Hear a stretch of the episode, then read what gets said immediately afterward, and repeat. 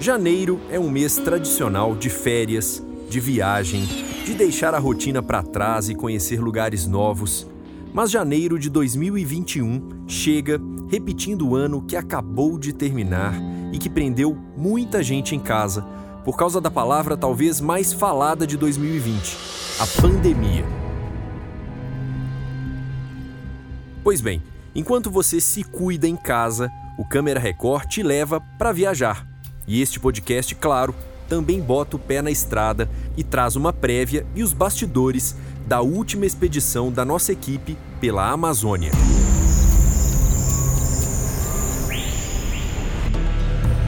Eu sou Marcelo Magalhães, sou editor executivo do Câmera Record.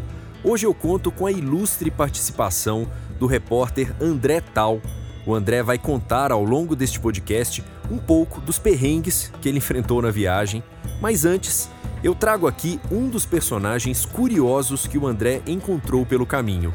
O nome dele é Klinger, tem 69 anos, é piloto de avião desde a adolescência são mais de 50 anos sobrevoando a Amazônia, boa parte deles levando pessoas e mercadorias para os 2 mil garimpos que ficam no meio da floresta, perto de Itaituba, no Pará, e fazendo pousos e decolagens em pistas até 10 vezes menores do que as de um aeroporto convencional. Por isso, o Klinger faz parte de uma categoria de profissionais conhecida na região como os kamikazes da selva, os pilotos suicidas. Na carreira do Klinger são 11 acidentes de avião. Não à toa ele é conhecido até hoje como um sobrevivente do garimpo. Era tanta aeronave que caía ou batia quando ele pousava nas pistas abertas no mato, ele até guardou de recordação, olha só, o manche de um desses aviões. Como é que é? Caía, o senhor tirava e levava para casa? Ah, não, daqui foi sem querer aconteceu, né? peguei esse manche guardei, trouxe. Tantos aviões quebrados, né? Eu tenho 11 acidentes, mas porque tem aquele detalhe, eu fui o cara que mais voou no planeta, fui eu. Mas depois de um acidente, o senhor parava ou... Não, não, não você nem parava, às vezes você tinha que pegar o outro avião e voar.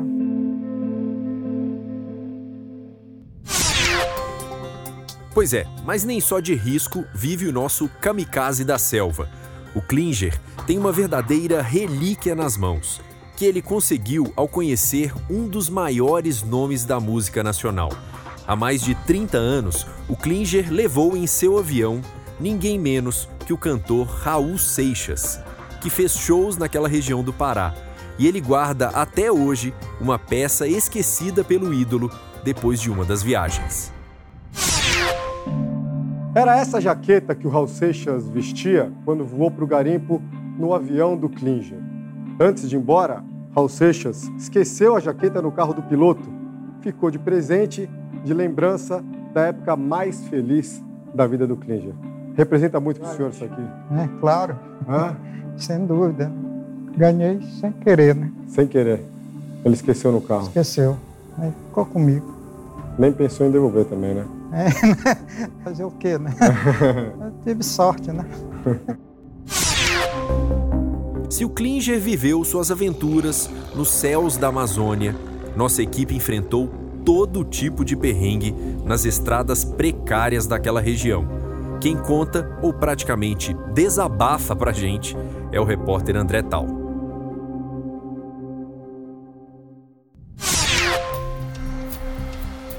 A Transamazônica dá para, como estrada em si, né, de meio de locomoção, eu a resumiria como nessa época, que é a época do verão amazônico, quando não chove, como poeirão.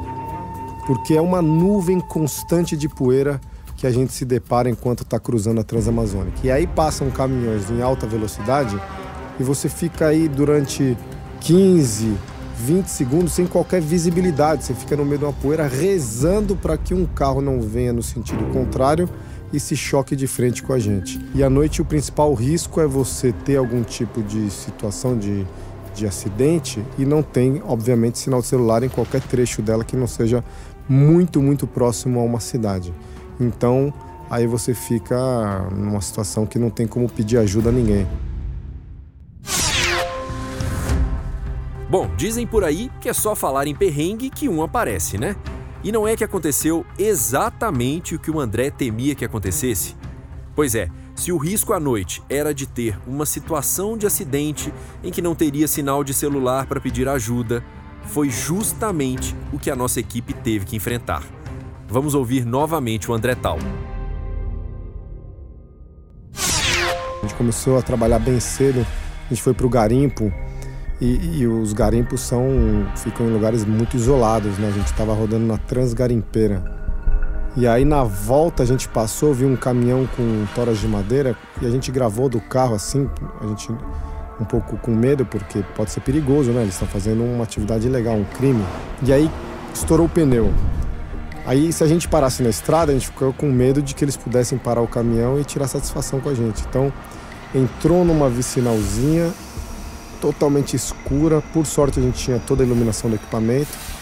E aí aquela dificuldade na poeira, na escuridão, com um monte de mosquito assim, para trocar o pneu e seguir viagem, mas graças a Deus deu tudo certo. Depois teve que comprar um pneu novo e esse era um desafio também, comprar um pneu no meio da noite na região da Transamazônica. Esse é o glamour do jornalismo, meus amigos. Bom, durante o mês que o André e os nossos colegas passaram na Amazônia, eles conheceram muitas histórias de vida, mas também, infelizmente, de morte. Como a do fazendeiro Silvério Fernandes, um homem atormentado pelo assassinato do irmão dele, Luciano, que, segundo as investigações, foi executado por madeireiros clandestinos que ocupavam uma fazenda da família.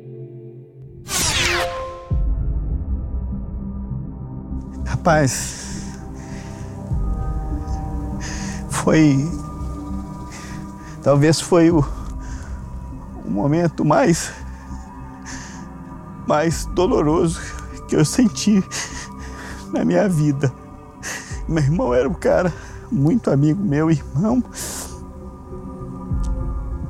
Ele é um ano e meio mais novo que eu e nós tínhamos um contato muito próximo.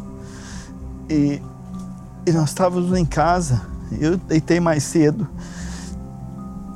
E nove e meia comecei a pegar no sono. E por volta de dez para dez eu acordei com gritos dele. Ele estava na varanda, ele veio para a cozinha. Ele começou a gritar. Eu levantei desesperado, ele estava baleado, com um tiro no pescoço e outro na, atravessando aqui o tórax, né? Já não passei a dormir mais bem, não durmo, não consigo, minha, minhas noites de sono se restringiram a, a três, quatro horas, né? E eu sinto um vazio, sinto muita falta dele. Só que, além de vítima de um crime, o Silvério é também investigado por ser o causador de muita violência. Ele foi acusado há dois anos de ameaçar matar um ativista que defendia a Amazônia e também é suspeito de liderar um consórcio da morte entre os fazendeiros da região. E essa mudança de vítima para acusado fica muito clara, inclusive, no tom da fala do fazendeiro, que nós vamos ouvir agora.